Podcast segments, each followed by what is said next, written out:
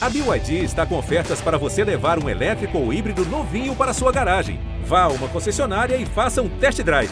BYD, construa seus sonhos.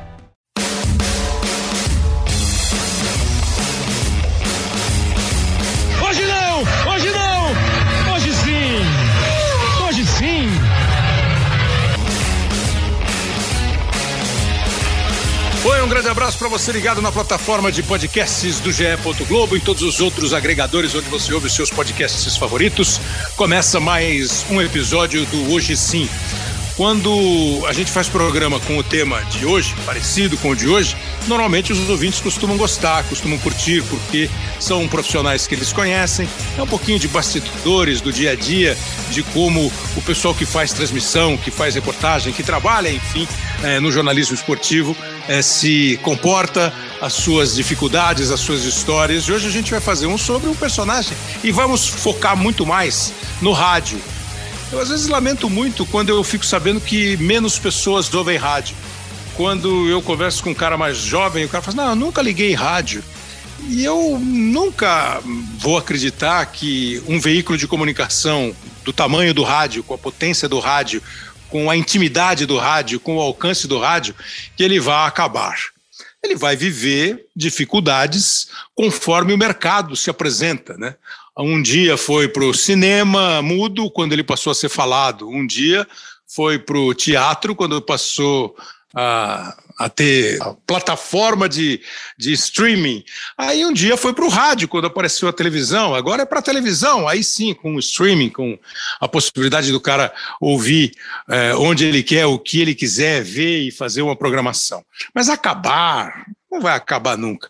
E se você tiver um dia a oportunidade de ligar o rádio ou de ir no YouTube e pegar transmissões antigas, profissionais antigos, até com o, o devido, a devida complacência né, pela mudança tecnológica, pela até aquele som mais abafado, é uma coisa que, para quem gosta de comunicação, é extraordinário. E o rádio, eu acho que é fundamentalmente isso: é, companhia, sintonia, intimidade mais bem feito, menos bem feito, isso aí a gente vai poder até discutir. E tem um personagem nas transmissões esportivas do rádio que sempre foi encantador, que é o repórter. Não só o repórter que faz a transmissão ali no jogo, mas o dia a dia, a cobertura, o clube, o setorista, a participação nos programas, a captação de informação, a busca pela notícia. Tudo isso é muito, muito legal. Poxa, é, e para lembrar alguns aqui, né? Você sabe, por exemplo, que o Faustão, Fausto Silva, era repórter esportivo, foi repórter de jornal, repórter de rádio, antes de ser o comunicador que ele é hoje. É, quem não lembra, assim, eu vou pensar no meu tempo, assim, de moleque, Roberto Silva, o Olho Vivo. Pra você ter uma ideia como os caras eram criativos, quando eles faziam as entrevistas no campo, tal, Roberto Silva, J. Ávila, Aí o Roberto Silva ia passar para o Fiore Gilhote, na Rádio Bandeirantes. Ele não falava simplesmente, então a partir de agora, São Paulo e Corinthians, Santos e Palmeiras, com Fiore Gilhote. O Roberto falava assim, e a partir de agora o ouvinte Bandeirantes vê o jogo, porque o escrete do rádio manda a campo para a melhor transmissão do jogo tal, o locutor da torcida brasileira, Fiore Gilhote. Pô, só isso já é um show, né? Você já quer ver o jogo mesmo. E hoje nós temos, e a nossa ideia foi juntar três gerações de repórteres esportivos. Três gerações de caras que estão ali no dia a dia, na beira do campo. Hoje não estão na beira do campo pelas questões pandêmicas conhecidas, mas os caras que vão a clube, os caras que acompanham o treino, que buscam as fontes e que fazem as transmissões esportivas. São três gerações e eu quero exatamente trocar uma ideia com eles sobre essas gerações. Mas antes, eu vou fazer uma sugestão de leitura para você.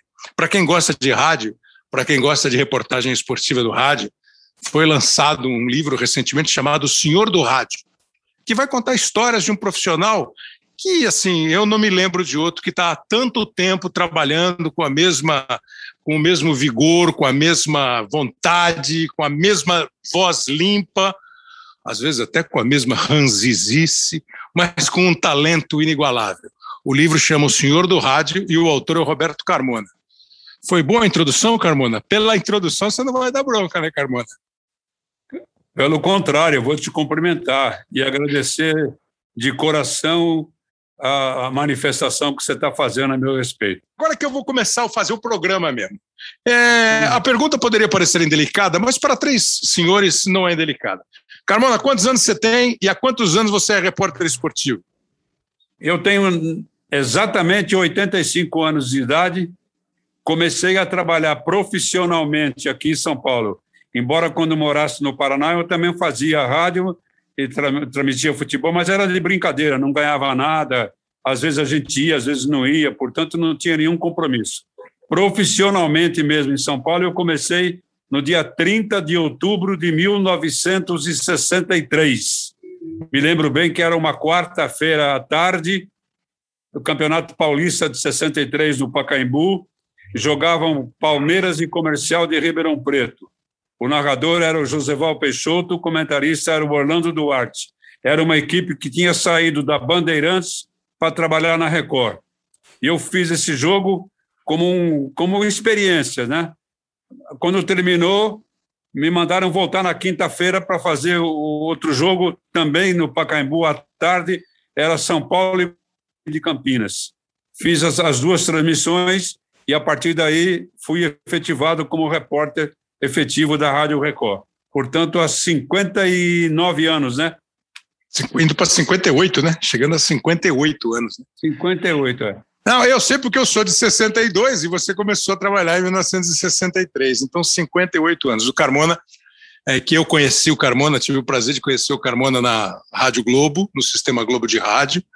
É, quando eu dei as minhas primeiras, falei minhas primeiras bobagens lá como repórter, participando só de transmissões, e hora ou outra indo num clube, o Carmona era um dos repórteres, e eu tenho até hoje, você já deve ter visto por aí, uma foto, é, que, é, que é, na verdade é uma foto desenho, né? Foto desenho, são as, os, o, o rosto de cada um dos repórteres com o corpinho feito ali com desenho. Então é o Osmar Santos assim do lado, e, e, ele fala, e o texto é alguma coisa assim: Osmar Santos e a equipe de repórteres que não pisa no tomate, que era uma expressão do Osmar, né? Garotinho Era. que não pisa no tomate. Repórteres eram Fausto Silva, Roberto Carmona, Henrique Guilherme, Márcio Bernardes, Silvio Ruiz, é, Castilho de Andrade. Eu, vou esquecer alguém, mas ah, tinha o Odinei Esson. Não, não estava ainda. Tava, ah, tinha veio depois, o, veio depois. É. Tinha, é. é. veio depois. Tinha o, o Odinei, eu estou nessa foto. É, assim, é uma foto que a gente guarda com, com o maior carinho, porque é, bom, enfim, é espetacular. E hoje o Carmona trabalha na Rádio Transamérica, já há bastante tempo na Rádio Transamérica, na equipe do Éder Luiz. Você vê, o Carmona falou que tem 58. O, o, o, aí nós estamos pegando a geração do meio aqui, ó, geração do meio, que hoje trabalha em televisão, há bastante tempo já é um dos principais repórteres da equipe da ESPN Fox, na televisão hoje, mas eu conheci trabalhando em rádio.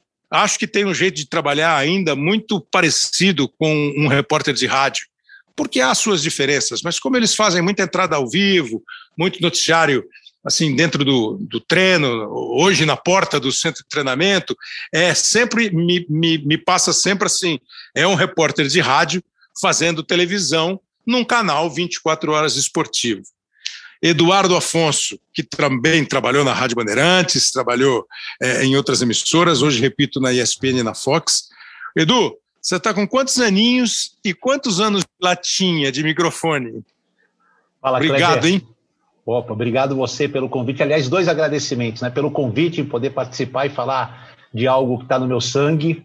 É, tenho 52 anos e estou há 35 anos. A primeira vez que eu entrei no ar, ainda como locutor FM, né, DJ na época, eu tinha de 16 para 17, então são quase 35 anos.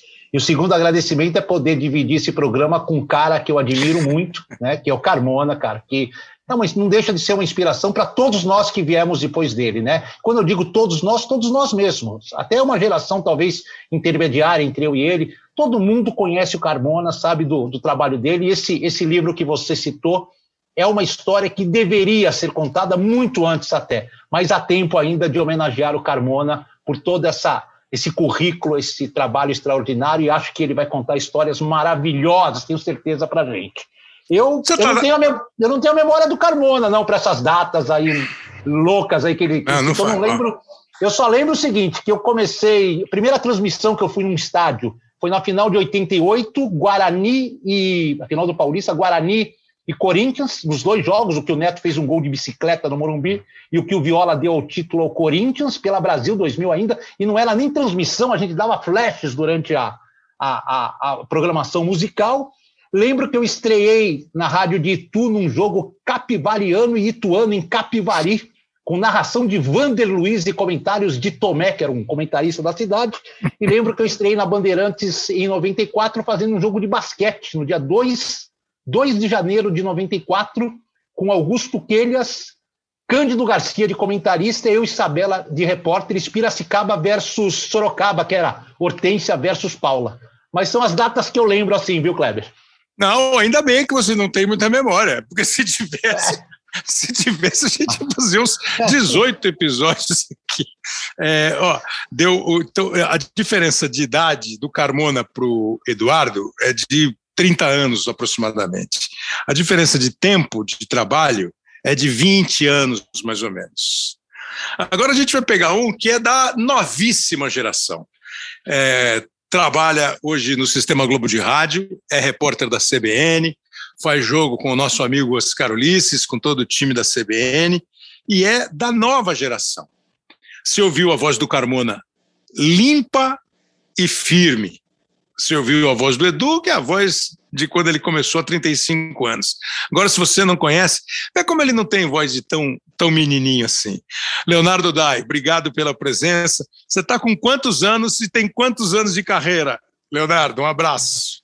Tudo bem, Kleber? Um abraço, um prazer enorme estar aqui neste podcast hoje, falando de rádio, falando de futebol. Somando as duas coisas, rádio e futebol, tem umas 16 horas do meu dia aí. Então é um prazer muito grande estar aqui.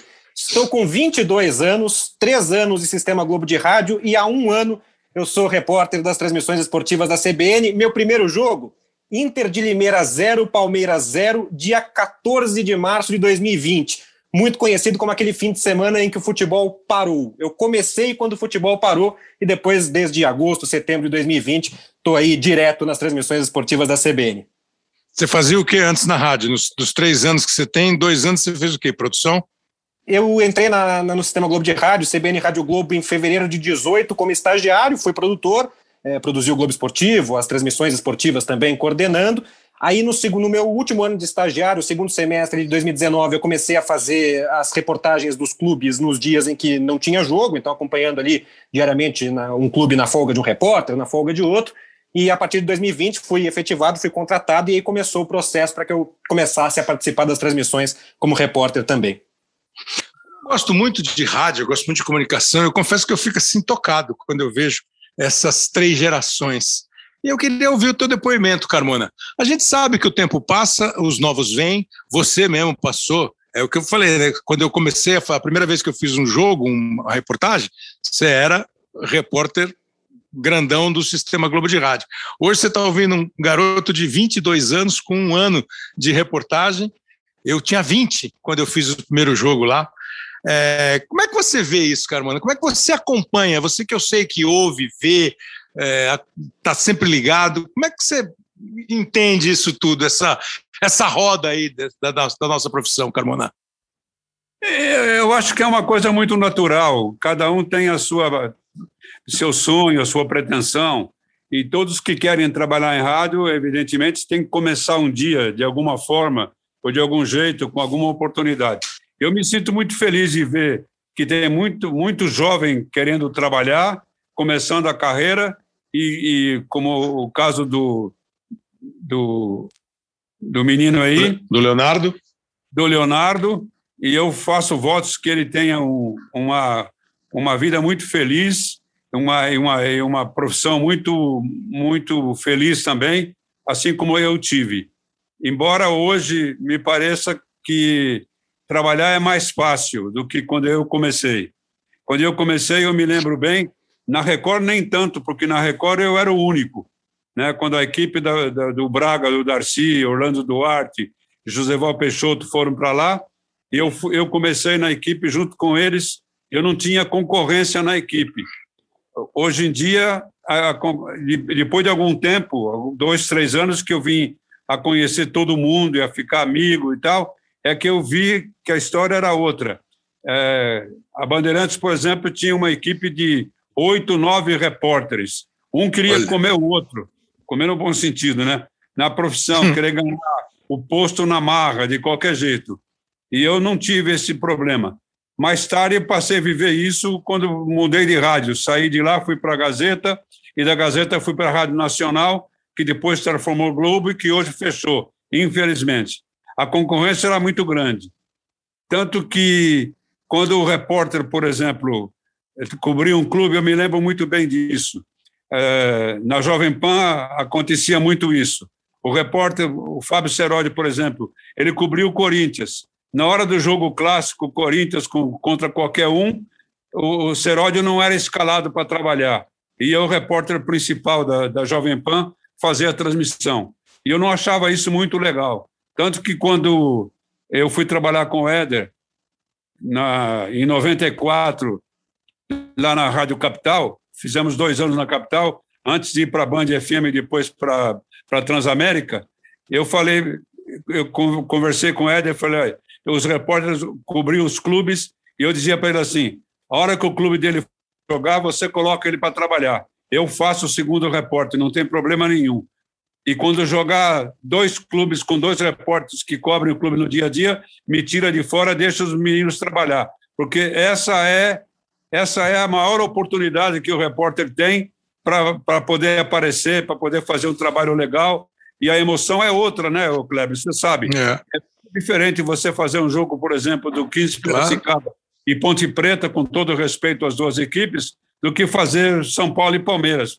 É completamente diferente. A emoção é outra, o encanto é outro e a responsabilidade também é outra, vamos assim dizer. Então, eu tive a, eu tive a honra de, de, de, de, de acabar com essa história. O repórter que Clube Clube trabalha no, na transmissão na hora do clube muito embora eu ficasse de fora, mas não me incomodava muito disso, não, porque eu, eu não queria ver os meninos passarem pelas tristezas e sabores que eu passava.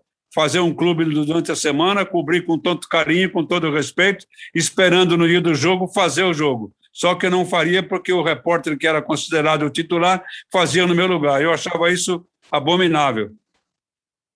É, e, e o Carmona fala do negócio que, assim, para quem não é muito ligado na história, é, sempre foi assim, né? Eram duplas de repórteres.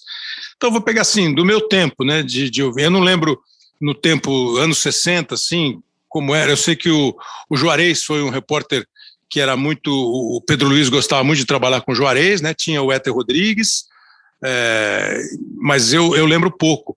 Mas eu vou lembrar assim: é, Rádio Jovem Pan era Vanderlei Nogueira e Cândido Garcia. Era a dupla, é isso que o Carmona falou. Jogasse quem jogasse, fosse qual fosse o jogo, o comando do domingo ou da quarta-feira, era o Joseval, depois o Osmar, depois o Silvério, o comentarista e a dupla de repórteres Carmo, é, é, Cândido e Vanderlei. Na Bandeirantes, a, a, primeira que eu lembro, Roberto Silva e J. Ávila. Depois, Roberto Silva e João Zanforlin. E o Edu até deve ter feito, Eduardo Afonso e Leandro Quesada. É, enfim, eram duplas fixas. A primeira que eu me lembro de não ter feito isso, Carmona, foi exatamente lá na Rádio Globo, com o Edson Escatamaca, que era o chefe da equipe, o coordenador da equipe do Osmar. E isso eu lembro, assim, lindo, eu achava lindo. Fausto cobre o Corinthians, Carmona cobre o Palmeiras, Henrique cobre o São Paulo, o, o Márcio, ele, ele, ele, não, ele não ficava muito em São Paulo, mas enfim. Nada, ele cobria é, Botafogo comercial. Ele morava em Ribeirão, aí depois é que ele é. veio. Mas enfim, esses três repórteres, né? E o Silvio Ruiz cobriu o Santos. Como o Silvio não viajava, o Silvio Ruiz não gostava de viajar, então muitas vezes, por exemplo, acho que o primeiro jogo grande, legal que eu fiz foi cobrindo o Santos, porque o Silvio não viajava. Então, se o jogo era Corinthians e São Paulo, era Fausto e Henrique. Se fosse São Paulo e Palmeiras, era Henrique e Carmona. Palmeiras e Corinthians, Carmona e Fausto. Eu achava isso legal porque era isso, é um estímulo. Você vai a semana inteira, cobre, e na hora do jogo, que vai narrar o Osmar Santos, que vai narrar o Fiore Gilhote, você sabe que você vai estar no jogo. Não precisava nem de escala, você sabia que era você. O Edu pega uma. Se não essa briga que o Carmona falou que tinha, você pega um pouco mais essa situação de não ter, de ter uma dupla fixa, né, Eduardo? Peguei, Kleber. O Quesada, principalmente na Bandeirantes, é, quando eu comecei na Band, é, eu entrei lá, pirralho, né? Então eu fazia só realmente jogos nos primeiros meses portuguesa, até Juventus na Javari, dependendo do adversário e tudo mais. E aí a Bandeirantes, ainda com o Sérgio Cunha no comando, cria o setorismo. Né? E eu passo a ser repórter do São Paulo em 98. Só que, é, na sequência, o Sérgio Cunha sai, chega o, o, saudoso Carbone, e que traz essa mentalidade que o Carmona acabou de falar da Jovem Pan, né, do, da dupla principal.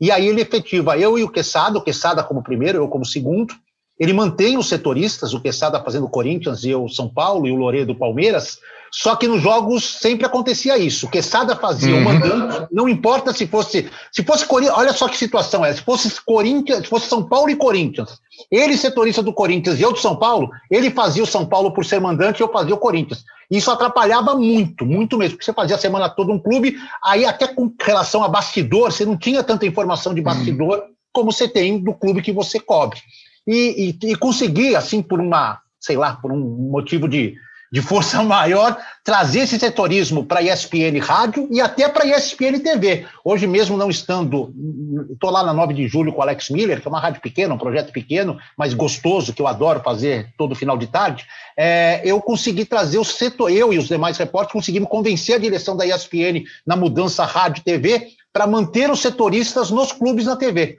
Então hoje eu estou com 22 anos de, de setorismo no São Paulo. É, é louco isso aí, né, Kleber? Você 22 anos trabalhando no mesmo clube. Faço outros jogos, lógico, cubro outras lacunas, mas basicamente o cara que liga a TV ou que ligava o rádio na Bandeirantes ou na ESPN, quando eu ia falar de São Paulo, era eu que estava lá. Pô, deve estar tá escalando o time já. Aliás, estou devendo, Tô devendo pro Alex Miller, rapaz. Tô devendo pro Alex Miller. Então, Dai, você tem uma situação totalmente diferente. Você acabou de falar que fez o seu primeiro jogo no dia que parou o futebol portanto, em março do ano de 2020. Aí você passa a ter uma experiência como repórter em que ir ao clube virou uma loucura. Os CTs estão fechados. Eu fico com a maior tristeza quando eu vejo o Eduardo Afonso na porta do CT do São Paulo, no portão do CT fazendo noticiário, porque não pode entrar. E é legítimo, não tem que entrar mesmo. Nós estamos numa pandemia, tomara Deus saindo dela. Estádio de futebol. Pô, desde esse dia aí que você falou, que foi um Corinthians Ituano aqui, eu não vou no estádio de futebol transmitir jogo. É, e acho que a maioria de nós está fazendo no estúdio. Poucos estão indo ao estádio. Você ouviu isso tudo aqui? É, eu não sei nem como é que é a escala lá na CBN, se você faz todo o jogo com Oscar, se vocês se revezam, como é que é você conseguiu, enquanto você ouvia, você idealizou alguma coisa, você imaginou alguma coisa, você falou, puxa, deve ter sido legal, ou agora é mais legal. Como é que você ouviu isso tudo, Leonardo? Não, agora com certeza não é mais legal, né, Kleber? Era muito mais legal se a gente pudesse estar nos estádios é, vivenciando o jogo, e, e, mais até do que estar no estádio, estar no estádio com a torcida, né? É, nós lá na CBN tomamos a decisão, que eu acho uma decisão muito acertada, de fazer os jogos todos de casa, então toda a equipe trabalha de casa, é, até porque se a gente estivesse no estádio, não estaria no gramado, é, não tem acesso às coletivas, que as coletivas são virtuais. Enfim, então, é, então nós fazemos os jogos todos em casa, o que eu acho excelente do ponto de vista da saúde das pessoas, da gente não hum. ser mais uma pessoa andando na rua uh, nesse momento, mas é claro que doido para essa, essa vacina chegar logo, para a gente poder ir para o estádio e poder começar a vivenciar esse tipo de experiência, né? Porque é realmente. É, eu estava eu tava, tava pensando aqui, a gente fez a, a final da Libertadores, por exemplo, e a minha sensação de vibração na hora do gol do Breno Lopes, quando o Breno Lopes faz o gol do título, que eu ia dar o destaque daquele gol, eu não tinha um estádio lotado para me orientar. Eu tinha. É, foi muito maluco, porque enquanto o Oscar estava narrando o gol, é, eu estava ouvindo o foguetório na minha rua, o meu vizinho gritando, o carro passando, buzinando na rua, e foi assim que eu tive que ter ali a noção do que estava acontecendo. Não era num estádio lotado. Então, assim, é, eu, eu para você ter uma ideia, Kleber, é, eu fiz esse jogo dia 14 de março, já no estúdio, porque já já estava as coisas já estavam claro que o futebol ia virar de ponta cabeça. E eu tinha ido uma vez para o Morumbi, uma vez para o campo do Corinthians e uma vez para o campo do Palmeiras, para ver como é que é o trabalho do repórter no dia a dia, porque eu ia começar a fazer.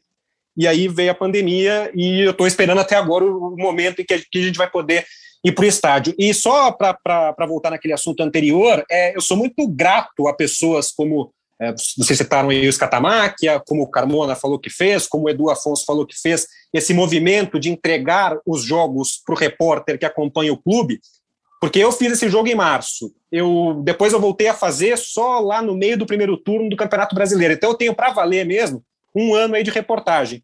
Em um ano de reportagem, eu fiz sete finais de campeonato. Por quê? Porque eu sou muito bom? Não, porque eu estou cobrindo o Palmeiras. E o Palmeiras chegou. E o Palmeiras chegou e o repórter sem experiência assim, de, de jogo, de transmissão, foi lá fazer a final, porque pessoas lá atrás e pessoas hoje, enfim, é, entendem que esse é o modelo. Então, para mim, foi, foi sensacional. No primeiro ano de reportagem, já transmitir jogos desse, desse nível, final de Libertadores, final de Copa do Brasil, que, como Carmona disse, tem uma, um peso, uma preparação. O seu dia é muito mais legal quando você sabe que você vai fazer, vai participar de uma transmissão como essa. Sem dúvida. E esse dia a dia, é isso que eu queria saber de você, Carmona, assim, essa diferença. Por exemplo, a transmissão é um espetáculo. Eu estou falando muito da Rádio Globo porque é o que eu me lembro de ter. É, na verdade, é a única equipe esportiva em que eu tive a chance de participar de transmissões, de curtir ali as produções dos programas. Pô, eu lembro de jogo começando quatro da tarde no domingo e a transmissão começava meio-dia. Então haja assunto, né?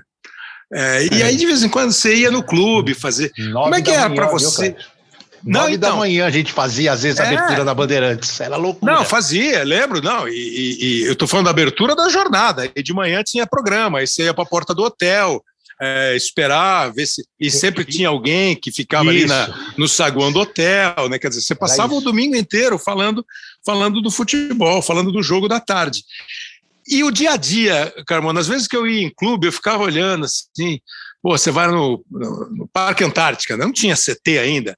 Parque Antártica, ficava naquele saguão, tinha o bar ali na entrada do Parque Antártica, ou como a gente entrava normalmente pela Francisco Matarazzo, aquele corredor enorme, aquele estacionamento, aí lá o vestiário, os equipamentos todos ali no saguão do vestiário aí sobe para o campo, faz o treino, vai no Corinthians, Bar da Torre, não sei o que ali, no São Paulo, Morumbi, e era o dia inteiro. O repórter chegava lá de manhã e ia embora de tarde. Claro, não ficava lá o dia inteiro, mas era o tempo todo ligado, porque não tinha muita assessoria de imprensa, havia uma competição por dar a escalação primeiro, dar a notícia primeiro, dar a contratação antes do outro. Como é que era para você, Carmona, o dia a dia do clube do setorista do clube e a transmissão. Mudava o Roberto Carmona ou era o mesmo Roberto Carmona? É o mesmo Roberto Carmona? Não, sempre foi o mesmo, não mudei nada, não. Sempre foi, sempre foi o mesmo. Procurava sempre é, alguma maneira de, de, de, conseguir a notícia antes, mas isso era, isso era, era do cotidiano. Se conseguisse, tudo bem. Uh, hoje em dia, eu, a, a, gente, quando tinha notícia, guardava. Você dava notícia no ar primeiro e depois, se o, se o companheiro viesse te perguntar, você informava, passava para ele. Mas a informação você tinha, você ficava contigo até entrar no ar. Depois que entrava no ar e dava a informação, você podia dividir com o outro. Era, era mais ou menos assim. Hoje em dia eu vejo que o, você, você pega a notícia contra o companheiro, passa para ele esse, esse ele passa para o outro, o outro passa para ciclano e, e assim vai. Antes de entrar no ar, antes da informação, havia uma disputa pela informação para dar a notícia primeiro. É o chamado Mas era uma furo. concorrência saudável, Carmona? Era bem, era, era legal, era uma concorrência saudável e assim, estimulante? Era saudável e, e, muito estimulante. Você procurava fazer isso sempre. Vai ter a notícia, por exemplo, você tem que procurar fazê-la da melhor maneira possível, né? Que eu, é o que procuria, procurava fazer. Além do que, eu sempre procurei ter um bom relacionamento com todo mundo, seja com o jogador, com o roupeiro, com o porteiro, com o segurança, porque sempre, sempre, sempre alguém tem uma coisa para te informar. Se não te informa a notícia verdadeira, ele te dá pelo menos uma dica para você correr atrás da informação. Hoje em dia eu vejo que já não existe mais isso. Até porque não há mais aquela concorrência que havia antigamente. É. Mas quando eu te perguntei de dois Carmonas, não é exatamente no, no teu comportamento. Eu digo assim: o, o, o, como é que o repórter Roberto Carmona ia para um treino e ia para um jogo? Vai para um treino ou vai para um jogo? Porque são duas coisas diferentes, né? São dois produtos diferentes dentro da mesma coisa. Às vezes eu, assim, por exemplo, você vai fazer uma transmissão e quando o repórter. Porque é simples, né? Se eu for narrar um jogo aqui e fizer a jogada, vai pela direita o time do fulano de tal, faz o cruzamento, a bola vai para a área, passa perto do gol. Carbona! O Carbona vai entrar, a jogada foi muito boa e perdeu o gol. Aí de vez em quando tem assim, jogada boa, perdeu é, o gol. Claro que quando você ia fazer, fazer a cobertura do clube no dia a dia, você ficava fazendo o seu trabalho, aquele trabalho de pesquisa para pegar informação e tal, e você só ia se transformar é, como numa transmissão quando fosse fazer o programa, que nós tínhamos o Globo Esportivo, por exemplo. Aí você faria da mesma forma que você faz a jornada esportiva. É. Numa transmissão, eu saía às quatro horas da tarde, a abertura era duas, eu saía de casa às onze horas da manhã. Ia para a rádio para pegar a viatura para ir para o estádio e tal, com os operadores, por vezes você tinha que carregar o material para os operadores, entendeu? É, era complicado, pô. Não tinha, não tinha a tecnologia que tem hoje com o volante sem fio, que funciona. Você tinha que carregar aquele, aquele, aquele rolo de cabo na mão para entrevistar, entrar no vestiário e tal. Era, era, era complicado. Mas é evidente que quando você vai fazer uma transmissão, você vai muito mais ligado do que quando você for fazer a cobertura do dia a dia até porque você não tem necessidade de, de chegar muito cedo e tal. Mas eu, eu sempre tive isso como, como, como linha de conduta. Eu ia fazer cobertura no clube, se tinha treino de manhã, manhã se tinha treino à tarde, nos dois períodos, eu ia nos dois períodos. Terminava o treino, eu ia almoçar e voltava depois. E chegava sempre primeiro. É, o, o Edu, para você, Edu, essa história do transmissão é, eu lembro, quando eu falo de transmissão, assim, pensando em televisão, né, eu lembro do Silvio Luiz falando para o Flávio Prado, né, o que é que só você viu na televisão, né, que já é difícil para caramba, é um desafio. Sim. Tanto é que um dia um entrou, um repórter entrou, não era o Flávio Prado, o repórter falou alguma coisa, o que é que só você viu, fulano? O cara falou alguma coisa, o Silvio falou assim, isso todo mundo viu, pô, tava na TV. como, é que, como é que você leva a transmissão e o, e o pensando, claro, no Eduardo, repórter de rádio, né? Então, Kleber, eu... a graça do o, a, o prazer de apurar a notícia, que hoje tem menos, né? Você pegou um pouquinho essa fase de que tinha que correr atrás, hoje continua correndo atrás, mas talvez hoje você consiga ligar para o assessor de imprensa, aí um dia você tem que pular o assessor e ligar para o presidente, um dia. É, e, e, a transmissão, como é que você leva essas duas? É, Kleber, a transmissão realmente era, era algo fantástico. A gente se preparava a semana toda para a transmissão. O dia a dia era gostoso, né? Porque é, assim, você via. Era, era um outro formato de dia a dia. Não vou nem falar em tempos de pandemia. Mesmo em tempos sem pandemia, a gente está muito restrito há, há quase 10 anos nos treinos, né? 15 minutos, Exato. 20 minutos. Eu, eu, eu, quando entrei no São Paulo, ainda com o Tele de técnico, é, eu podia entrevistar todos os jogadores todo dia. Todo dia, escolher quais os, os jogadores que eu ia colocar claro, ar. Claro. É, era, eu ficava no CT também o dia, às vezes o dia todo, né? Até por morar perto Porque não tinha CT. assessoria de imprensa, né, Edu? É, estava começando, né, Carmona, mas não tinha assim, e os jogadores eram muito mais é, ligados a, a, aos repórteres tudo mais. Não tinha. Não tinha limite de espaço, na verdade, né? Você circulava por onde você quisesse. É, é tirando você deve ter pegado. É, mas então, você não sei se pegou, o Carmona certamente pegou. Você ia ver treino do Palmeiras, do Parque Antártica, você assistiu o treino no banco de reservas onde os caras ficavam Sim. no dia do jogo. Peguei isso, Kleber, peguei. Peguei isso aí sim, no Parque Antártica, no Morumbi. Você ficava do lado ali. Eu cheguei a entrevistar treinador, o treino rolando, entrevistando o treinador dentro de campo, entendeu? É, mas assim, é, eu sempre fui, eu procurei sempre, como eu vi muito rádio, é, a, minha, a, minha, entrada em rádio vem pela, pelo meu pai, que eu via muito a Rádio Bandeirantes, e eu acabei, até por uma coincidência, trabalhando lá, mas eu, eu via muito rádio, muito rádio. Desde os sete, seis, sete anos, eu ouvia rádio. Meu pai passava o dia inteiro ouvindo rádio e eu ouvia com ele. E eu tinha, assim, os repórteres como os ídolos, né? Na minha época, além do Carmona, é, tinha o Ligeirinho na, na, na, na, Bandeirantes, o Roberto Monteiro, o Sérgio Carvalho, é, enfim, na, na Jovem Pan já tinha o Vanderlei Nogueira, tinha o Ercolim, que recentemente nos deixou, na Globo, outros casos, enfim, a gente vai ficar citando muita gente. E eu, eu fui pegando um pouco, tentando aprender um pouco com cada um, mesmo muito jovem. Mas quando eu entro para fazer Bandeirantes, eu, pô, tamanho da Bandeirantes, eu tinha medo de falar qualquer besteira, porque era terrível, se a repercussão era muito grande. Eu falei, vou me, vou me especializar menos, eu vou ser menos artístico, como é, por exemplo, o Vanderlei Nogueira, que é um, uhum. um baita repórter artisticamente falando, e vou tentar ser mais informativo. Mas, ao mesmo tempo, eu recebi muitas dicas na época do Capriotti, que era o principal repórter da casa, é, do Calil, do Garrafa, enfim, Edu, tenta, tenta ver o jogo de uma forma diferente do narrador, tenta escrever a jogada de outra forma. E eu me preparava muito, Kleber. Eu tenho até hoje guardado aqui cadernos e cadernos com mil informações, que eu nem conseguia, não tinha nem tempo para eu dar tanta informação. E lá em Itu, que era mais engraçado, eu, eu, o Carmona falou aí de carregar equipamento, lá quando eu comecei em Itu, não é que eu carregava o equipamento, eu montava o equipamento.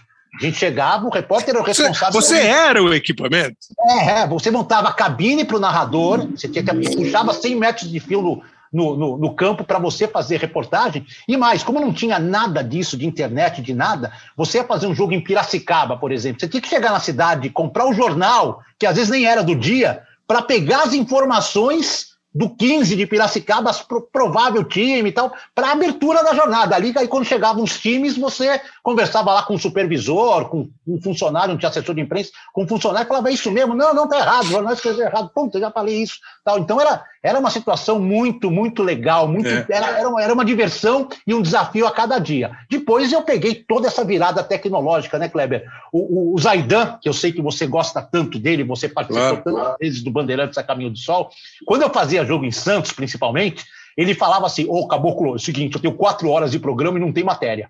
Você volta dirigindo e, e, comigo no telefone falando do jogo. Eu voltava da porta da vila, a porta da minha casa, conversando com o Zaidan é, sobre o jogo, sobre a rodada, sobre tudo que ele quisesse falar. Na verdade, eu voltava mais ouvindo do que falando, né? Ele era um professor. E ele pedia assim: oh, quantas entrevistas você fez lá no São Paulo? Ah, Zaidão, fiz umas 10. Olha, coloca tudo, porque faz um boletinzinho aí de uns 40 minutos, mais ou menos, para eu colocar na madrugada. Você imagina, Kleber, quando não tinha tecnologia, você tinha que passar entrevista em tempo real para claro. a central. Então, se eu tivesse 40 minutos de entrevista, eu tinha que ficar 40 minutos no orelhão, com as garrinhas num gravador de fita, passando esse material todo para a central, para eles depois juntarem lá pé, cabeça, passagem e montar um boletim de 40 minutos. Cara, isso foi um aprendizado, Kleber, uma situação. Eu não esqueço até. Hoje eu vejo a mordomia que eu tenho lá na ESPN e eu falo, não mereço tudo isso. Oh, e ainda ganha, hein? É, e ainda eu vou, ganha. Eu vou, eu vou, chamar você daqui a pouco, Dai, que você tem certeza que você está ouvindo, deve estar tá imaginando essa garrinha, né? Não sei nem se ainda tem garrinha.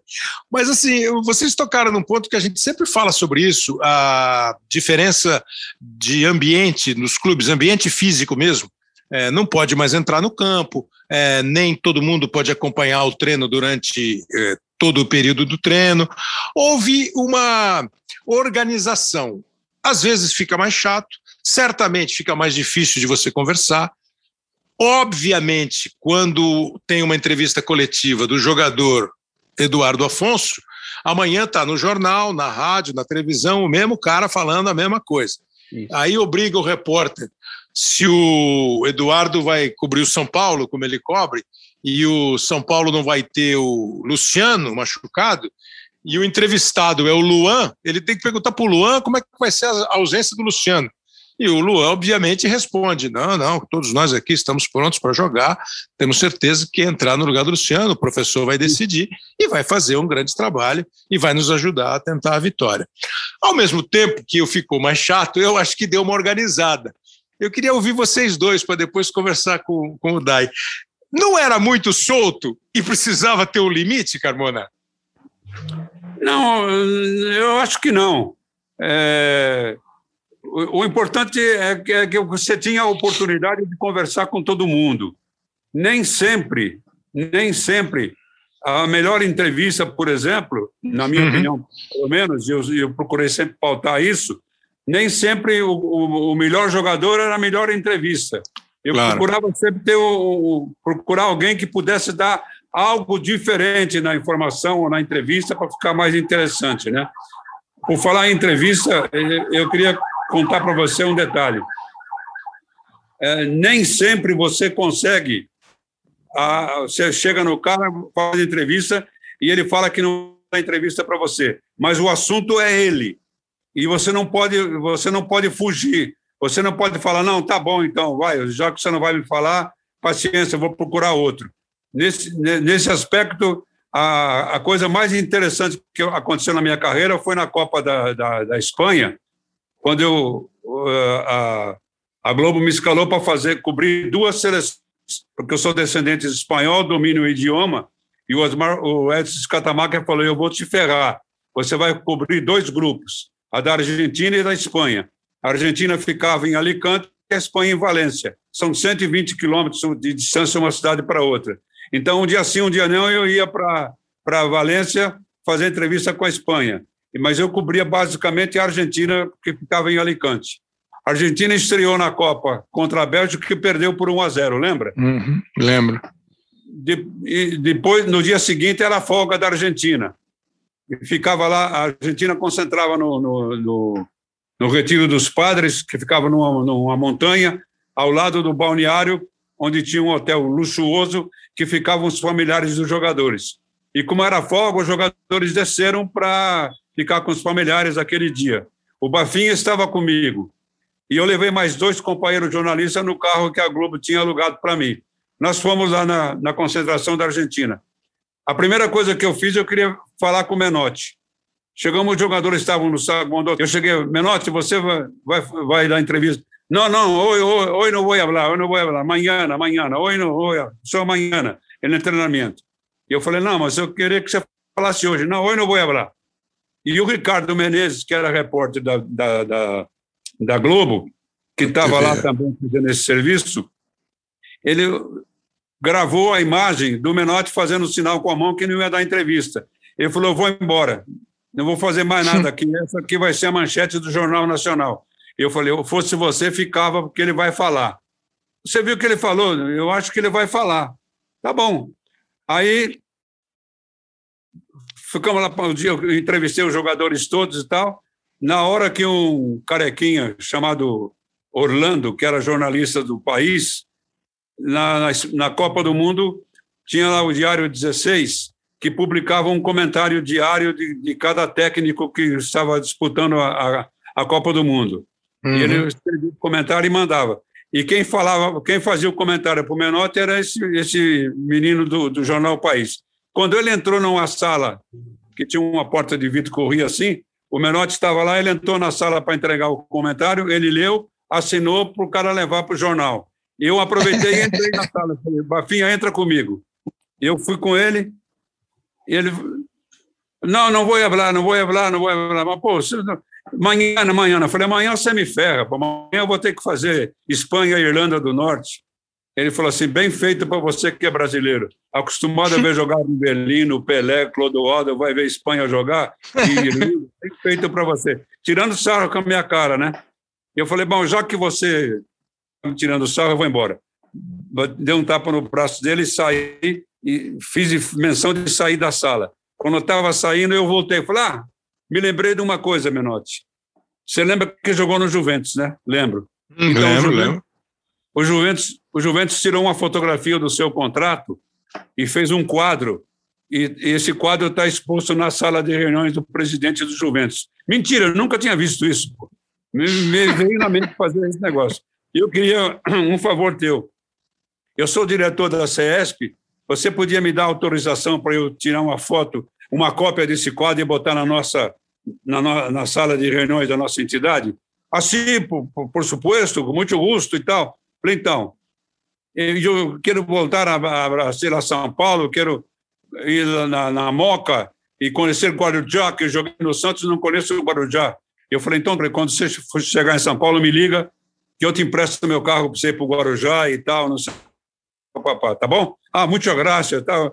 Eu falei, então tá bom, eu vou embora. Já que você me ferrou mesmo, eu vou embora, mas tudo bem. Ele falou, tu está solo? Eu falei, estou sozinho e fez, mostrou para o Bafinha. Eu falei, esse é meu motorista. Ah, então, senta aí. Eu sentei na mesa, liguei o gravador, ele me deu uma entrevista de 60 minutos, pô. Quando ele falou que o Maradona, entre outras coisas, que o Maradona não tinha ainda não tinha ainda cacife para jogar na seleção, que era muito moleque, muito irresponsável, que a Itália seria campeão, que Brasil e Argentina iam disputar é, quem ficasse em segundo ou terceiro, porque a campeã seria a Itália, não sei o quê. Enfim, deu um monte de, de, de dicas, né? Aí o Bafinha falou: pô, Carmona, que entrevista maravilhosa. Eu saí, fui para o estúdio lá da, da, da, rádio em Alicante, passei a, informa, a, a reportagem para o Scatamac, que era inteligente demais, um homem que nunca trabalhou em rádio, mas para mim é Exatamente. o melhor radialista que eu conheci em termos de, de interesse, de, de jornalismo, de produção e tal. Ele falou: fica aí, que eu vou chamar o Osmar para fazer o Globo Esportivo, eu vou botar essa matéria que vai repercutir muito aqui. Falei: tá bom. Ele reduziu a entrevista para 14 minutos e colocou todos esses assuntos mais importantes. Quando terminou a entrevista, eu estava no hotel, a nossa linha permanente era no quarto do hotel, começou a chover telefonema da Bahia, de Pernambuco, de Recife, de Curitiba, não sei da onde, dos caras pedindo para eu passar matéria para eles. Eu falei, a matéria está na Globo, está produzida, pede para o Scata passar para vocês. Pô. Foi a maior, a maior coisa, a maior entrevista que eu fiz na minha vida foi essa. Não, não pelas notícias que ele deu, as informações que ele passou para mim, mas pela maneira como eu consegui a entrevista, consegui dobrá-lo para dar a entrevista. Você vê, né, o Carmona, é, eu fico imaginando a cena, imaginando o, o Carmona falou do Menotti, o Menotti jogou, o César Menotti, que foi campeão com a Argentina, campeão mundial como técnico da Argentina em 78, depois dirigiu a Argentina na Copa de 82. A Argentina caiu no grupo do Brasil e da Itália, né? E a Itália foi para a final da Copa do Mundo. É, o Menotti jogou no Santos, o Menotti jogou no Juventus. Agora imagina hoje se você consegue chegar perto do Menotti ou do é, técnico verdade. em questão. Se você hoje consegue manter esse diálogo com o técnico, de entrar numa sala e falar, pô, fala comigo, não, não fala, né? É, é, é, é, essa é a perda. Quando eu digo, Edu, que talvez precisasse organizar um pouquinho, é assim, a presença no campo de treino, que o Tele já não gostava, que o Cilinho já não gostava, mas o acesso ficou mais, mais difícil. Isso hoje é impensável, né, Eduardo? Você tem que ser super camarada do cara e ligar para ele e fazer, porque a primeira coisa que o Menotti falaria, sim, você pode falar com minha assessora, com a assessora da seleção, não? Não havia assessor naquela época. Sim, naquela época todavia, pero hoje é? Edu, você tem alguma é, chance de você. É, é, raríssimo o cara não falar, pô, liga para o assessor, senão eu quebro o cara e ele fica bravo comigo. O, o, que ainda ajuda, Kleber, ainda ajuda é o seguinte, por exemplo, como eu estou agora não, né, mas estou no São Paulo há tanto tempo, e parte desses jogadores do elenco ainda me pegaram ali na. A gente teve convivência ali antes da pandemia. Você tem algum contato com eles que você consegue pular o assessor quando você precisa de uma, uma exclusiva. Final do Campeonato Paulista, agora São Paulo foi campeão. Eu precisava colocar uns caras no ar no dia seguinte, liguei direto para os caras, entraram, tudo bem. Mas não existe mais isso. Não existe nenhuma chance e, e, essa história do Carmona é saborosa demais, é, é impressionante. Eu, eu peguei um pouquinho ainda dessa relação. Eu vou contar a história bem rapidinha, Kleber. Eu estava no São Paulo no começo ainda, já tinha assessor de imprensa, era o, o lembra do Rogério Aquiles? Acho que você vai lembrar. Sim, claro, também. claro. O Leonardo provavelmente não, não deve conhecer. O Rogério Aquiles estava começando ali como assessor, e o Tele ainda de técnico. E, e eu, tinha, eu tinha muito medo de gravar no CT, é, porque assim, imagina, era, era Fatioli vai, Romeu César. E eu, pô, falava, se for esperar esses caras gravarem, por dois motivos. Primeiro, que eu tenho vergonha de gravar os meus boletins na frente deles. E segundo, que eles podem falar alguma coisa que eu não sei, eu pego e coloco no meu boletim, né? Então eu ficava, assim, esperava todo mundo acabar, só então, já noite, né? Começo de noite, é que eu ligava, alô, Central, vou começar a gravar meus boletins. E um dia a gente fez uma, uma espécie de uma coletivinha ali à beira do campo com o Tele, e o, e, e, e, o bobão aqui não, não, não, apertou o play do gravadorzinho de fita rolo lá, né? Boa. Você imagina depois que todo mundo foi embora, eu fui pra, não tinha nada no gravador, né? Aí eu corri lá no Rogério Aquiles, falei, pô, Rogério, aconteceu um problema, tal, como eu não consegui gravar, ele falou assim, olha, eu não vou nem me meter, tá vendo o homem lá no campo? Vai lá nele e pede para ele. Falei, putz, eu tinha medo de perguntar pro Tere, imagina pedir para ele regravar alguma coisa. E fui, É, cheguei lá, seu Tele, tudo bem? Olha, aconteceu um problema com o meu gravador, não, não, não. precisava gravar de novo umas três ou quatro perguntas. Tomei um sermão do Tele, que hoje eu sei que, lógico, a maior das da boa vontade, fala, você precisa prestar atenção no seu serviço, como é que você pode não soltar o playback? Falou, falou, falou, falou, mas eu vou gravar, pode soltar e gravar, e gravou. E eu peguei isso como um baita aprendizado, um cara como Tele Santana, me dá um sermão, me dá uma dura e, enfim, mas era isso, Kleber, era uma situação totalmente diferente, não existe hoje nenhuma chance de você cruzar com, por exemplo, Pepe Guardiola num voo e falar, posso depois da descida e falar assim, posso fazer uma entrevista rápida com o senhor com meu celular aqui? Chances, Três, ele ia falar assim, você está de brincadeira comigo, né? Nenhuma chance. Conversa com a direção do meu clube, se autoriza, aí já era. Chance zero, né?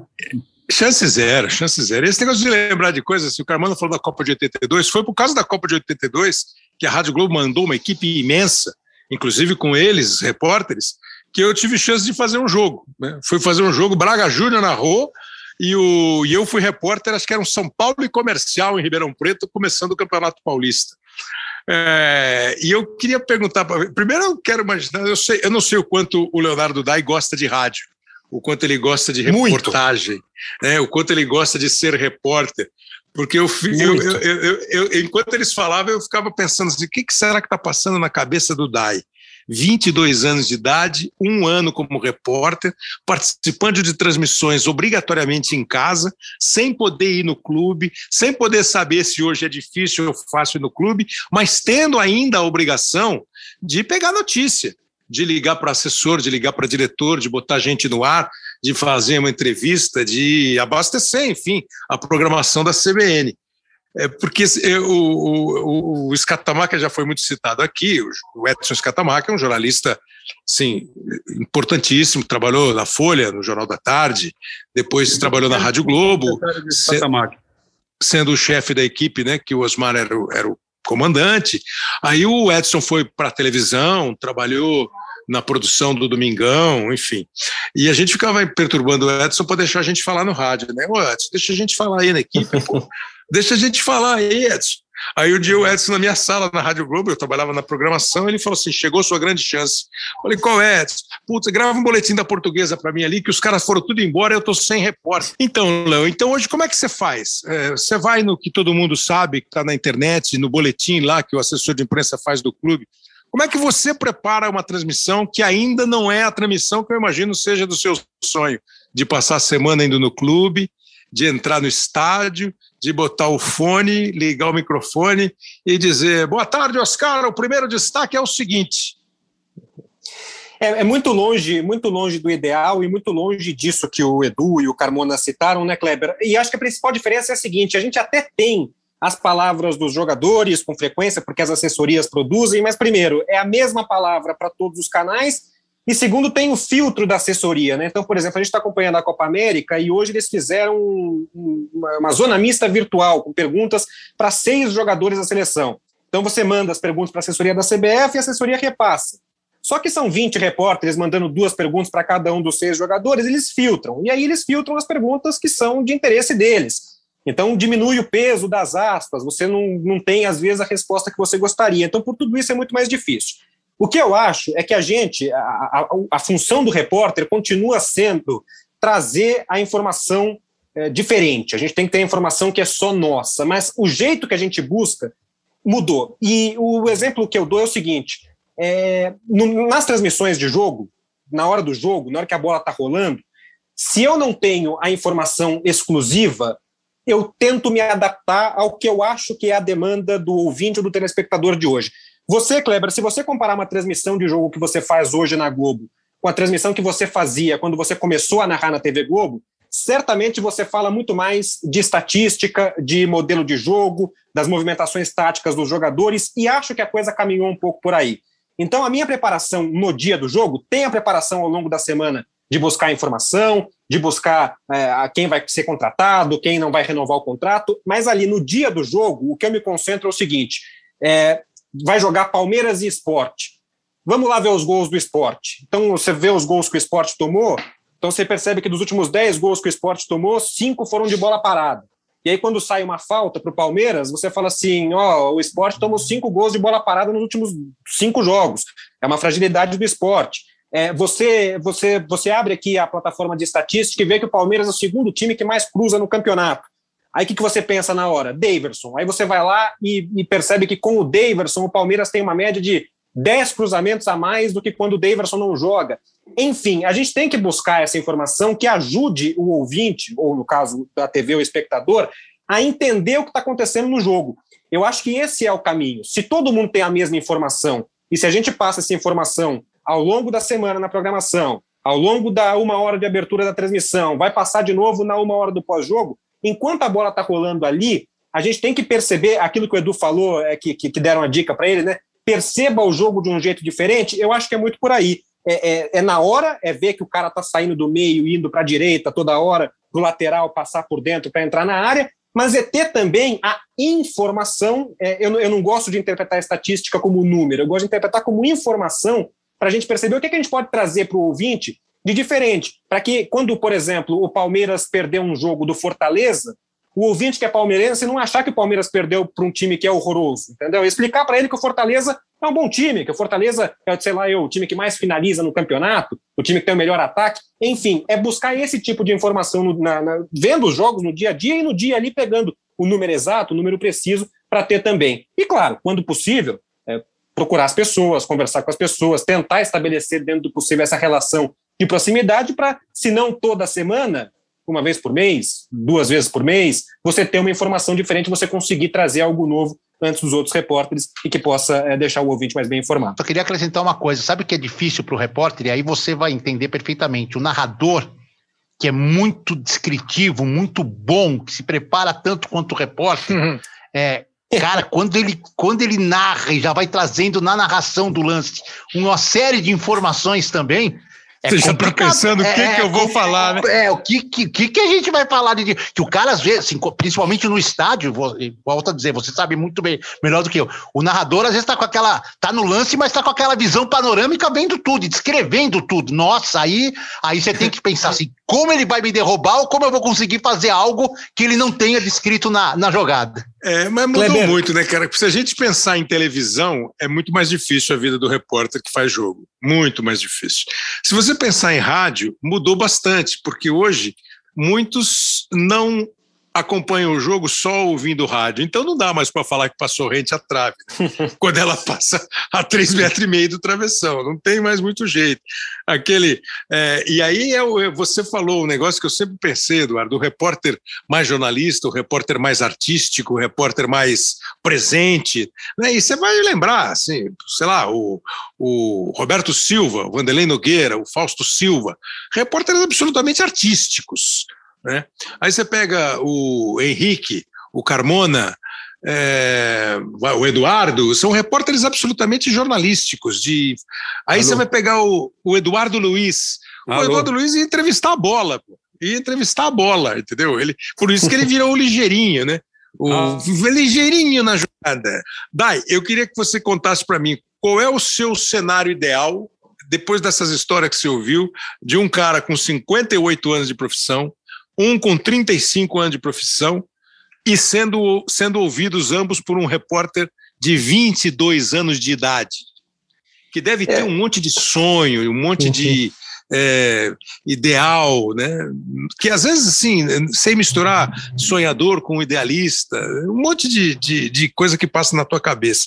E uma que eu vejo hoje muito, que eu vou deixar para os dois falarem depois, é que o repórter começa a profissão pensando em ser outra coisa. Por isso que eu ouço, eu, quando eu vejo o Carmona e o cara fala: o que, que o Carmona está fazendo? Alguém me pergunta: o Carmona está fazendo o que ele sempre fez, ele é repórter esportivo. O Eduardo é repórter esportivo. Eles não viraram apresentador, não viraram comentarista, não viraram nada. Isso não é, não é que os que viraram estão errados, não. Eu acho que isso é muito assim, está no sangue. Eu gosto de fazer isso e eu estou bem fazendo isso. Eu queria ouvir de você, o que é ser repórter? Como é que você vê repórter e o que, que você idealiza assim para você? Kleber, eu sou assim um absoluto apaixonado e agradecido pelo que eu faço. Eu faço com prazer imenso. É, eu acho que tem algumas coisas da reportagem que são é, é, esse, esse pensar a transmissão que você vai fazer é muito legal, porque quando a gente pensa a transmissão, quando está ali duas, três horas antes de entrar no ar, que você começa a pensar o que você vai falar, o que, que o jogo vai te oferecer, é, qual, qual, é o contexto daquele jogo que pode deixar é, a transmissão mais agradável para o ouvinte, não é só o time A contra o time B é a sintonia que você vai ter com, com o narrador que está narrando aquele jogo. Então, pô, hoje é o Oscar que vai narrar, a transmissão vai ser mais ou menos assim. Hoje é o Vinícius Moura que vai narrar, a transmissão é mais ou menos assim. O comentarista, é, ficar imaginando ali pô, pode, especialmente quando é uma final, quando é um, quando é um jogo importante, que você já começa a pensar, pô, se, se, se esse cara fizer o gol do título, tem essa história para lembrar. É, fazer isso é absolutamente maravilhoso, assim. É, o momento em que você começa a ouvir a trilha da, da, da abertura da transmissão e que você vai dar o seu primeiro destaque, é, assim, eu, eu digo com, com certeza que eu posso fazer isso pelo, pelo resto da minha vida. Se vai ser ou não, eu não sei, porque desde que eu comecei Desde que eu entrei na faculdade, no meu primeiro ano de faculdade, o pessoal falava assim: você quer trabalhar com esporte? Eu falo, quero, mas eu não, não sei. Eu gosto da ideia de ser passageiro da minha profissão, de ver o que a profissão vai, vai trazer para mim. É, e enquanto eu for repórter, o meu cenário ideal é um cenário, claro, que a gente tenha torcida no estádio, que a gente possa frequentar estádio de maneira livre, fazendo os grandes eventos, fazendo os grandes jogos, mas, diante de tudo que a gente discutiu aqui, um cenário em que as pessoas do futebol, desde as confederações até as assessorias dos clubes, entendam, é, não façam essa confusão entre organizar para que não seja uma bagunça e a intransigência de tentar atrapalhar o trabalho da reportagem. Que os clubes, eu tenho muito medo, Kleber, de que no, na, na, volta, quando o mundo voltar ao normal, as pessoas do futebol é, tenham gostado muito de algumas limitações que acabaram surgindo durante a pandemia. Espero que isso não aconteça. Espero que, ao contrário, que a gente tenha mais acesso, porque a gente não quer falar com o jogador é, para debochar do jogador ou para colocar casca de banana para o jogador escorregar. A gente quer discutir o jogo com o jogador, a gente quer saber o que o jogador pensa da carreira, a gente quer descobrir uma boa história que a gente possa contar no momento é, glorioso que esse jogador vai ter lá na frente. Enfim, que não haja essa confusão entre a organização por não ter 200 pessoas lá dentro do campo e a intransigência de atrapalhar é, um, a, o, o nosso trabalho. Esse seria o cenário ideal, e claro, com o estádio lotado e fazendo os grandes jogos. Mas muito pode bom. Ter certeza, pode ter certeza, Kleber, que vai, isso vai mudar muito. Porque é muito cômodo para o dirigente, para o técnico, para o jogador, não ter o repórter perto dele. Pode ter certeza que vai mudar muito, vai dificultar ainda mais o trabalho ah, da reportagem. Não, e você vê, não, e você vê né, e você vê, né, Carmona, que, por exemplo, o jogo de Libertadores, mesmo antes da pandemia, a repórter já não fica mais no gramado, fica lá em cima. É, jogo é mas na Copa também não fica, né, Dai? na Copa do Mundo também não fica. Exa exatamente. É, é um processo que já vinha de antes da pandemia, né? Agora a gente tem que ver como é que vai ficar depois. Por exemplo, o Campeonato Brasileiro, é. o repórter não entra no campo no intervalo, só no fim do jogo. Enfim. É. Falar em Copa do Mundo, você lembra da Copa da Argentina, Kleber? Ah, lembro vendo, né? E, então, é, na Copa do Mundo o repórter não pode trabalhar no gramado. Por umas circunstâncias, não foi nada programado a primeira vez, claro, e eu trabalhei dentro do gramado. E não foi nada, eu não programei nada, foi, foi, foi, foi por acaso e foi sem querer.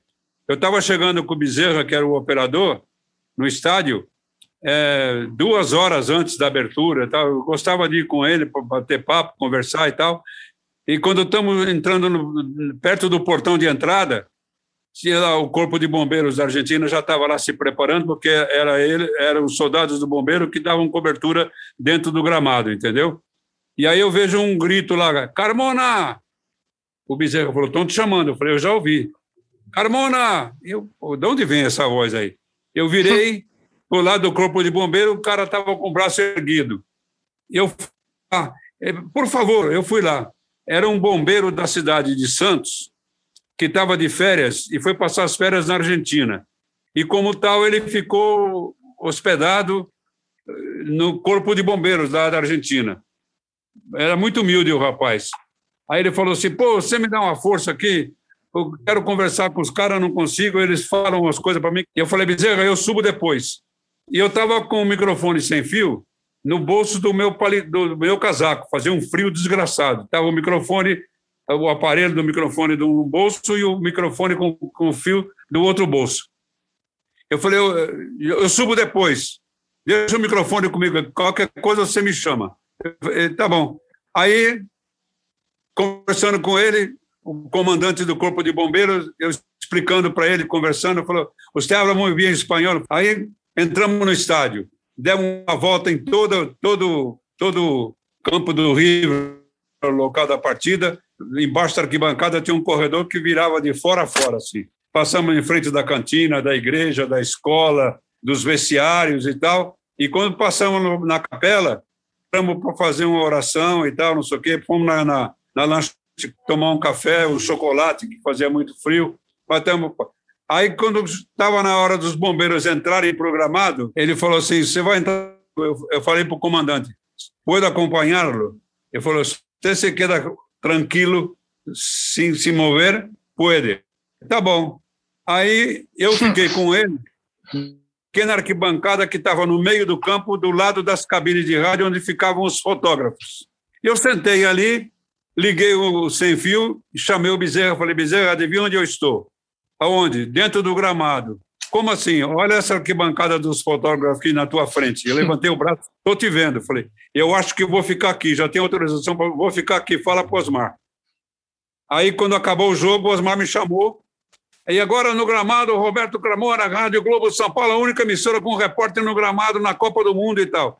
E eu fiquei ali entrevistando os jogadores com o Juarez, que entrava porque ele era da televisão. Uhum. Os caras que estavam lá em cima, o. o os outros. Os outros repórteres, especialmente o Roberto Silva e, e, e, o, e o Lucas Neto, me dedaram. E a, a, os caras foram me, me pegaram pelo colorinho do casaco me tiraram. Só isso. Amanhã você não vem na. Eu falei, amanhã não me interessa. Saí. Aí quando chegamos no hotel de volta, depois da jornada, eu falei para o Osmar, falei, Osmar, você tem uma incumbência especial amanhã. O que, que é? Vamos levantar cedo, vamos tomar café e vamos lá no centro de imprensa. Você vai falar lá com a secretária do, do assessor da Copa do Mundo e que estava de namorinho com o Osmar na época. Osmar era solteiro, né, então. Eu falei, você vai conseguir um ingresso de fotógrafo. Eu vou, eu vou trabalhar no campo de novo na final da é. Copa, é. Aí, com muito custo, conseguimos esse ingresso. Eu dei um jeito de dobrar o ingresso de uma maneira para ficar próximo da fotografia de, de jornalista, o caramba e tal. Peguei uma máquina fotográfica emprestada do, do, do Oswaldo Maciel, botei a máquina tira-cola aqui e entrei no gramado como fotógrafo. E fiquei lá. Quando terminou o jogo, o Osmar chamou.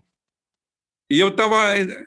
O, o, exército estava colocando aquelas grades né, para impedir que a, o fotógrafo chegasse muito perto e tal, não sei o quê. Aí eu estou indo caminhando, um policial com um fuzil, baioneta armada e tal, falou: Você é onde levado, onde levado? Aí eu falei: agora, agora ferrou. Me deu um branco na hora, eu fiquei meio. Quase que eu desmaiei. Aí eu vejo que abre uma porta do lado, sai o João Avelan com toda a comitiva da FIFA e o presidente Videla para subir no palanque para entregar a taça de campeão para a Argentina. E eu falei, eu sou secretário particular de Avelange. o policial falou então se para já, para já, para já. E me empurrou exatamente onde eu queria estar. Aí eu fui entrevistar o Avelange, transmiti a entrega da taça e tal, não sei o quê. Na hora que eu fui falar com o Videla, o presidente, me pegaram de novo aqui pelo, pelo cangote e quase me levaram preso. Mas eu aí já, aí já é, aí já aí é demais. Né? É. Olha aqui, quer dizer, o Carmona foi isso. O Carmona foi na Copa do Mundo ele foi bombeiro, secretário de João Avelange, e, e a primeira expulsão que ele teve de campo, né? Foi a primeira. Foi a primeira vez que o Carmona foi devidamente expulso do campo. Agora, sim, Eduardo, o que é ser repórter? Como é que o repórter é visto? Ô, Kleber, ser repórter, assim, eu, eu me baseio por aquilo que eu aprendi dos melhores, acho. É, primeiro, o repórter ele está muito comprometido com a informação. É, e eu, eu procurei sempre isso. Então, para mim, é, o comprometimento com a informação correta, mesmo que ela você não seja o primeiro a, a, a reportá-la, mas que você reporte ela completa, sendo o segundo, o terceiro até o último, eu acho que esse comprometimento é algo de ser repórter. Ser repórter é, é, é, é ser a voz do, do, do, torcedor nas perguntas aos atletas, presidentes, técnicos, é tentar saber o que o torcedor quer saber, quer, quer conhecer, quer tirar dúvida e você fazer esse papel, que é o que eles não podem fazer, eles não podem entrevistar, então você está ali para entrevistar e mostrar e tentar trazer a esse torcedor que te ouve, te escuta, te, te acompanha, aquilo que ele gostaria de saber, que ele tem dúvida. E, acima de tudo, é, ser repórter de rádio na minha vida, Kleber, é o que uhum. me pautou e é o que me transformou no jornalista que eu, que eu sou, que a carreira que eu construí, tudo por um sonho que eu tive lá atrás, ouvindo a Rádio Bandeirantes ao lado do meu pai, e depois as portas foram se abrindo e as coisas foram acontecendo. Então, eu diria que, no meu caso, aí é muito pessoal, ser repórter pautou a minha vida profissional e pessoal hoje, com 52 anos. E com 35 de profissão, se eu te perguntar assim, debate pronto, hein? A, a, equipe ideal, o, o, o, narrador e o repórter é, é, dos sonhos da, da, primeiro da infância, depois da convivência do Eduardo Afonso. Poxa, que situação, hein, Kleber? É ruim, é? É, ah, assim, vou falar da infância. Silvio Luiz e narrador. Embora o respeito gigante pelo Luciano do Vale. Que Não, mas fala de rádio, rádio, rádio. De rádio, rádio. é. Ah, vamos lá, de rádio, narrador. Fiore Giliotti, com quem eu cheguei a trabalhar um ano só, e raríssimos jogos. Fiore Giliotti, comentarista Dalmo Pessoa e um repórter que eu gostaria de ter feito meta ao lado dele e não fiz, o, o Olho Vivo. Roberto Silva. Isso. Agora, geração. E você, Daí? Você falou que gosta muito de rádio. E é claro que a tua audiência é uma audiência absolutamente recente. É, muitos dos caras que o, que o Eduardo citou agora, você deve ter ouvido falar se tanto. Você tem já um, uma equipe ideal que você gostaria de ter integrado, ou sei lá eu?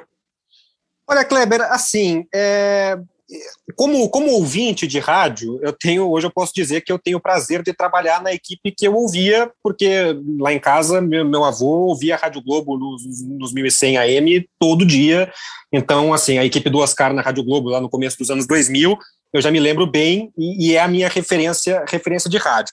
Agora, é, assim, pesquisando, indo lá no YouTube e, e vendo Você vídeos isso? e vendo. Faço, mas de, desde antes de trabalhar de rádio, eu sempre, sempre gostei de fazer, não só dos locutores aqui de São Paulo, mas os locutores do Rio também. Então, assim, se um uhum. dia eu fosse fazer rádio no Rio de Janeiro, o Garotinho, José Carlos Araújo, um espetáculo de narrador. Aqui em São Paulo, eu acho que teve três caras que, na, na geração um pouco anterior à do Oscar, embora eh, o Oscar tenha trabalhado com eles também é, na mesma época, eu acho que são três caras que, que, que revolucionaram o rádio de maneiras diferentes. O Fiore Gilhote, pela, pela maneira como ele trouxe a poesia, tirar o, o rebuscado da narração do rádio, sendo um poeta com palavras é, fáceis de você assimilar, que eu acho espetacular. O Osmar, pela, assim, por ter virado o rádio de ponta cabeça, Osmar Santos, para mim, o maior de todos, e pelo mérito de ter virado uma legenda do rádio de São Paulo, junto, estando competindo ali com esses dois caras, o José Silvério.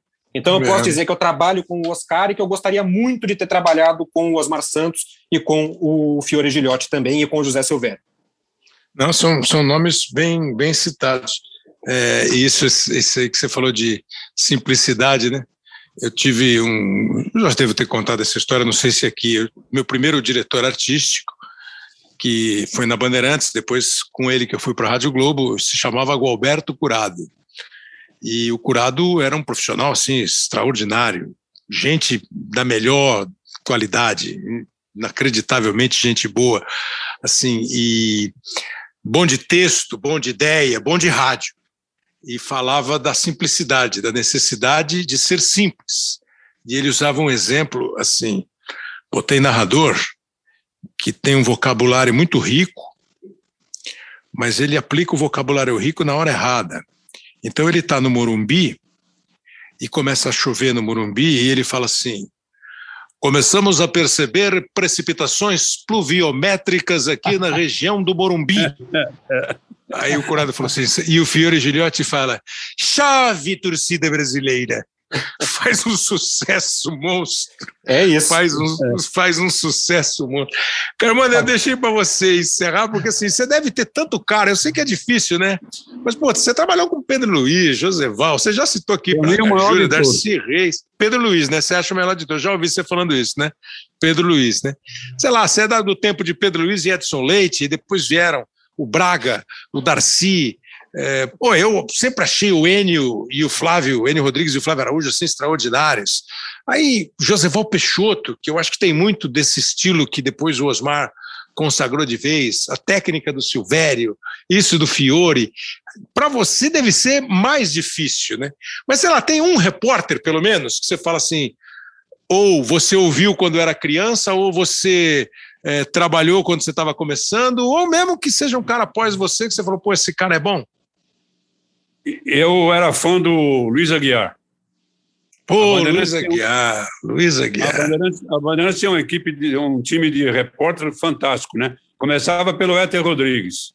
É. Éter Rodrigues, Luiz Aguiar, eh, Luiz Aguiar, Silvio Luiz, que mais? Tinha, nossa, é, Eli Coimbra, um monte de, de repórter, não me lembro agora o nome, mas eu era fã do Luiz Aguiar. E foi me inspirando nele que eu gostaria de ser repórter. Aliás, Poxa, um fato interessante. Eu, é, eu comecei na rádio sem querer, né? Foi uma brincadeira. Quando eu era menino, é, a gente escutava no interior uma rádio só, na onda média, que era a Rádio Nacional do Rio de Janeiro. E todo uhum. domingo, a Rádio Nacional transmitia o Campeonato Carioca. E todo domingo jogava o Flamengo. Era o Flamengo contra o Vasco, era o Flamengo contra o Botafogo, o Flamengo contra o Fluminense, contra o Olaria, contra o Bangu, contra, enfim, Portuguesa, mas o Flamengo estava todo domingo. E a gente acostumava, eu acostumei a ouvir rádio assim. Quem narrava era o Antônio Cordeiro e Jorge Cury. Eles uhum. ficavam cada, cada, metade do campo, metade do campo para a direita era do Jorge Cury e da esquerda era do Antônio Cordeiro. E eu tinha um amigo, um colega que trabalhava no escritório, brincava no estádio brincando, fazendo narração dos dois, imitando os dois. Mas claro que quando a gente estava em casa para ver jogo, eu sintonizava onda curta, uma dificuldade para ouvir onda curta, era Bandeirantes que a gente escutava, ou a, ou a Pan-Americana para ouvir os locutores daqui de São Paulo, né? Eu era fanático pelo Pedro Luiz e depois vinha trabalhar com ele, inclusive. Mas com ele, Mário Moraes, o quarteto era Pedro Luiz, Mário Moraes, Jorei Soares e Roberto Carmona. Foi a maior, a maior glória que eu tive na minha vida fazer parte desse quarteto, que para mim foram os melhores da, na, em cada um no seu setor, né? Mas e, e era fantástico, viu, Luiz? Trabalhando com ele, eu entendi o seguinte: ele não chamava ninguém. Ninguém, ninguém, ninguém. É. não tivesse uma dúvida, é verdade. Ele não chamava ninguém para participar da jornada. Eu me lembro que estava chovendo muito e teve um problema lá que ele não conseguiu, por causa da chuva, ele não conseguiu ver. Ele perguntou para o Jorez: O que, que houve aí, Jorez? Ele falou: Ah, o Jorez estava distraído. Falou, Houve a Rádio Nacional, Pedro. ele falou: Desliga o microfone dele. Desliga o microfone dele. Olha, era assim. É, eu, quero agradecer muito vocês, é, juntar três gerações, o Leonardo Dai de 22 anos de idade e três anos de profissão e um como repórter da CBN, da Rádio CBN. O Eduardo Afonso, que está com 52, 35 de carreira, hoje trabalha na ESPN Fox. Obrigado por, por eles terem liberado você para participar e, assim, é, de uma carreira legal no rádio, de uma conversa ótima. E o Roberto Carmona, que aos 85, com 58 de carreira, está aí com toda essa história e com todo esse, esse essa paixão. Eu não sei se vocês repararam, eu perguntei o que é ser repórter pro, pro Eduardo, falou também o Daí, eu não perguntei para o Carmona. Eu não perguntei para o Carmona, porque quando eu comecei a trabalhar, uma das coisas mais legais que eu ouvi uma vez foi o Osmar pegar para mim e falar assim: ó, eu falo, repito sempre para situar bem, eu trabalhava na programação da rádio, eu era coordenador artístico da rádio e comecei a fazer jogo de futebol, quarta e domingo. Aí dia o Osmar falou assim para mim: Pô, a gente vai botar fazer mais, tal. Das poucas vezes que eu conversei com ele, não, você tem um jeitinho de perguntar legal. Pô, bacana. E eu nunca esqueci o dia que o Carmana chegou para mim e falou assim: Ó, repórter pode saber tudo sobre o assunto, mas ele tem que ser um pouco burrinho e perguntar tudo, porque quem vai contar é o cara que está sendo entrevistado.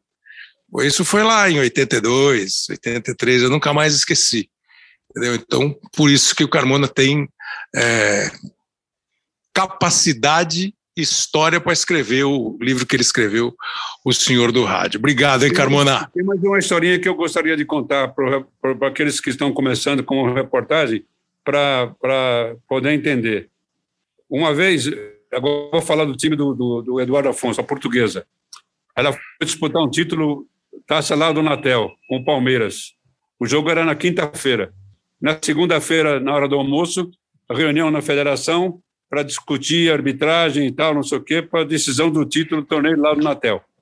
E aí a federação calou Oscar Escóforo para apitar o jogo. Doutor Oswaldo Teixeira Duarte falou: a portuguesa não entra em campo com esse juiz.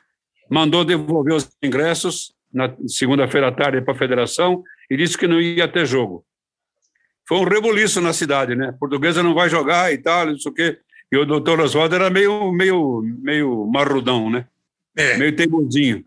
Aí o, o, o Scata vira para mim e falou: Carmona, eu tenho uma missão impossível para você. Falei: qual que é? Você vai, na portuguesa, fazer, convencer o Oswaldo Teixeira Duarte para jogar. Eu falei: Convencer para jogar? Para jogar, é. Pô, eu pensei falei, que era para dar uma entrevista. Não é, era convencê-lo a jogar. É, é. Essa era a minha função. Tá bom. Aí na terça de manhã eu fui lá para o Canindé. Cheguei lá nove da manhã o, o estava sendo construído. Aí falei com o doutor Oswaldo, ele falou assim: não, não tem, não tem papo, não vou jogar, não. O que é isso, doutor? Vai jogar tal, não sei o quê. E, bom, conversa vai, conversa vem. Passei o dia na portuguesa, não estava convencendo o homem de jogar. Quatro horas da tarde me deu um estalo. Chamei os, ex, os dois últimos ex-presidentes da portuguesa. O doutor Mário e aquele do cinema lá, como era o nome dele, o Eduardo Afonso? Eu não me lembro agora. Não vou lembrar, não vou lembrar. Não é muito Bom, da minha época, só os Oswaldo Teixeira que é. Os dois ex-presidentes da Portuguesa, chamei os dois no, lá no Canindé. Você precisa vir para cá, que aqui está pegando fogo. Mas o que está acontecendo? Vem aqui.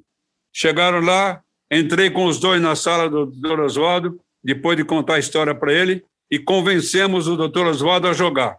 Falei, doutor Oswaldo, a portuguesa tem melhor time que o Palmeiras, vai jogar, vai ganhar o jogo, pô, você não pode fazer isso.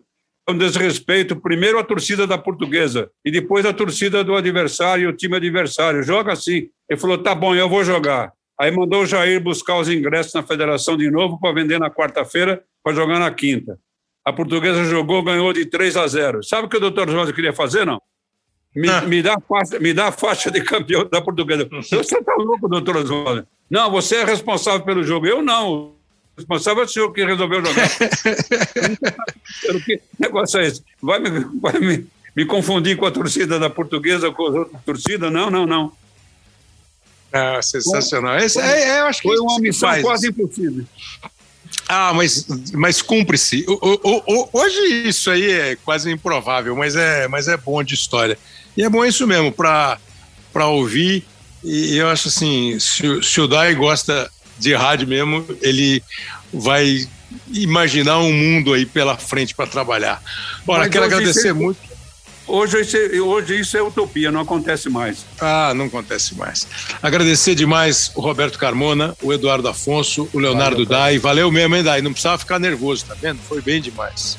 Não, foi sossegado, Kleber. Quero só fazer uma, um adendo. Nesses tempos difíceis que a gente está vivendo, a gente daqui a pouco está tendo que conversar com o dirigente para convencer a não jogar. Às vezes eles querem jogar um pouco mais do que deveriam em outro estado e tal.